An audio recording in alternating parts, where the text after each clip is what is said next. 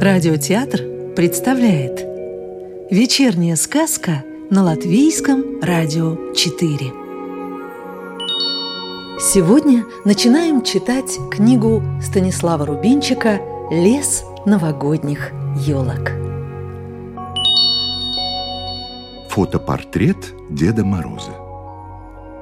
Дядя Арвид, как всегда, печатал фотографии, и в комнате все было красным – Красные листья свешивались с потолка, красные часы на стене размахивали красным маятником, красный кот Пулька важно восседал на спинке красного кресла.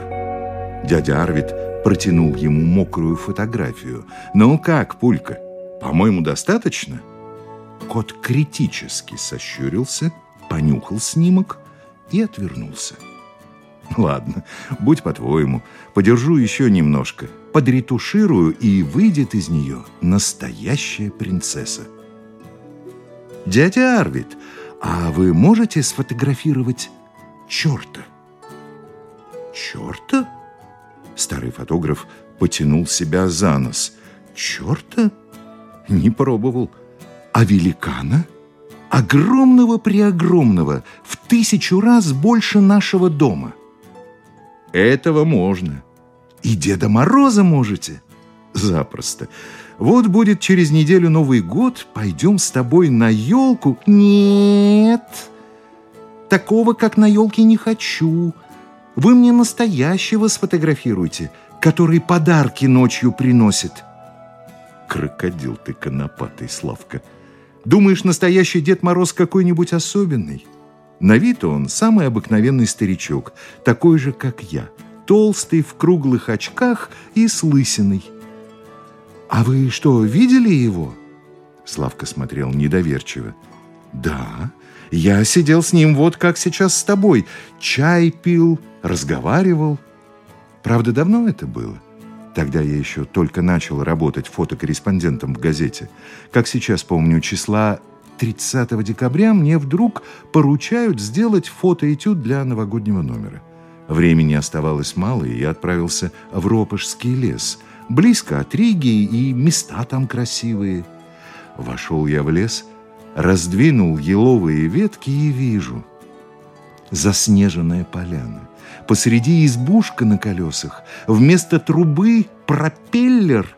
В стенах иллюминаторы а лес за домом как будто светится. Стоят высокие голубые ели, и на ветках у них яблоки, мандарины, орехи, блестящие шоколадные шишки. Из домолета выходит старичок. В тулупе и с мешком? Ну, кто же дома ходит в тулупе? На нем была меховая жилетка. Такая, как у вас. Примерно. Валенки — и на боку сумка с гаечными ключами. Наверное, он возился с двигателем. Может быть, это совсем и не Дед Мороз? Дед Мороз, точно. Седая борода по пояс, нос картошкой и улыбка добрая-предобрая. Я представился, сказал, что я работаю фотокорреспондентом и приехал сюда, чтобы сделать новогодний фотоэтюд. «Весьма рад», — отвечает Дед Мороз. «Весьма я ведь сам когда-то был журналистом. От удивления я чуть не выронил аппарат. Старичок улыбнулся и пояснил. Дедом Морозом я стал совсем недавно, лет триста назад. Да вы садитесь, пожалуйста, выпейте чаю с дороги, а я вам расскажу. В детстве, честно признаться, у меня был скверный характер – Думается, потому что жили мы в лесу, я был у родителей один, и, как водится в таких случаях, избаловали они меня до крайности. Папенька с маменькой на перегонки спешили выполнить любую мою прихоть. Таких слов, как «нельзя» или «невозможно» я никогда не слыхал. И вот однажды праздновали мы Новый год – у нас во дворе росла высокая пушистая елочка. Родители убрали ее к празднику, и она стала такой красивой, что я весь день не отходил от нее. А когда в полночь зажгли свечи, елочка стала просто волшебной. Утром, проснувшись, я сразу же выглянул во двор – Только елочка была уже не празднично нарядной, а обыкновенной, зеленой и даже немного скучной. «Праздник кончился», — объяснила маменька, «но он придет опять через год». Я, конечно, в слезы. Не хочу ждать. Пусть каждый день будет Новый год.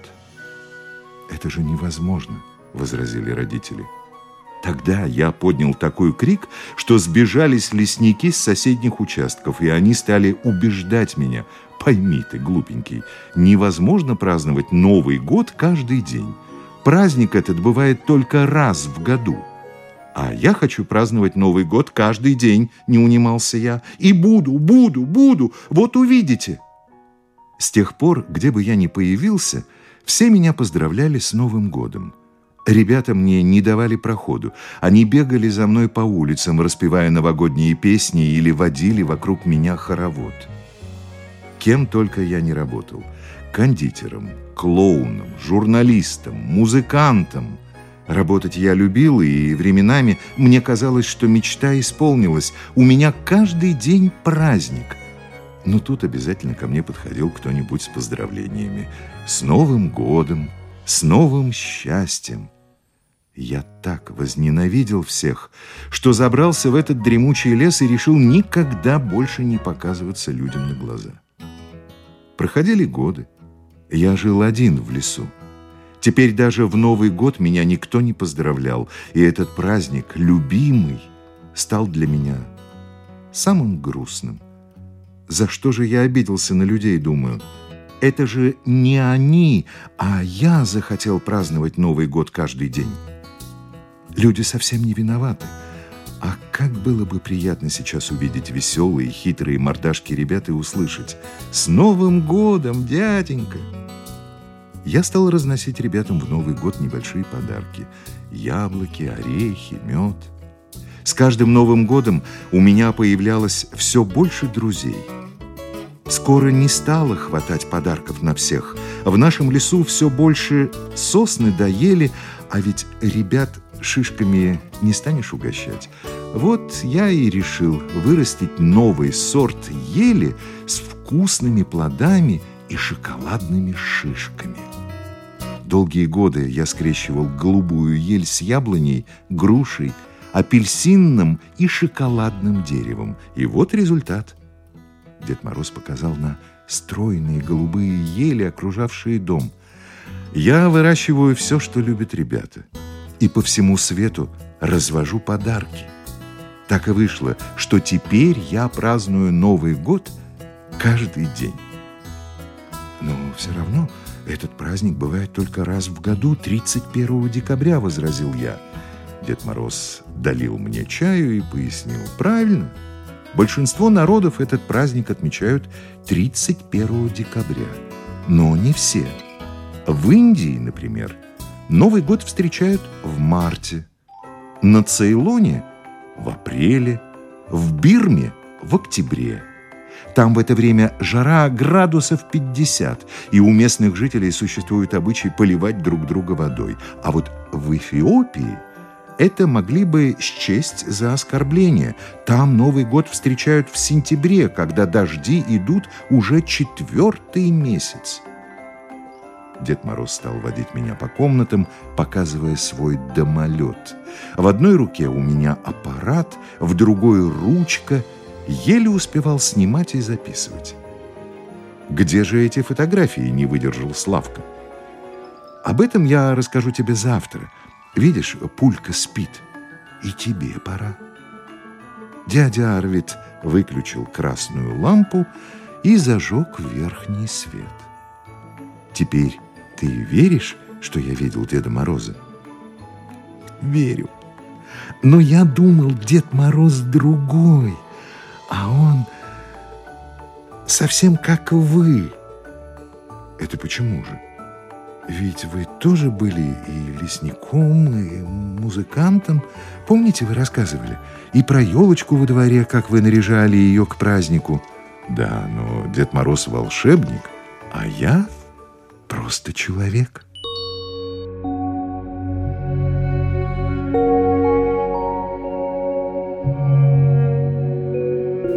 Сказку читал актер Юрий Кушпела. Продолжение книги «Лес новогодних елок» слушайте завтра.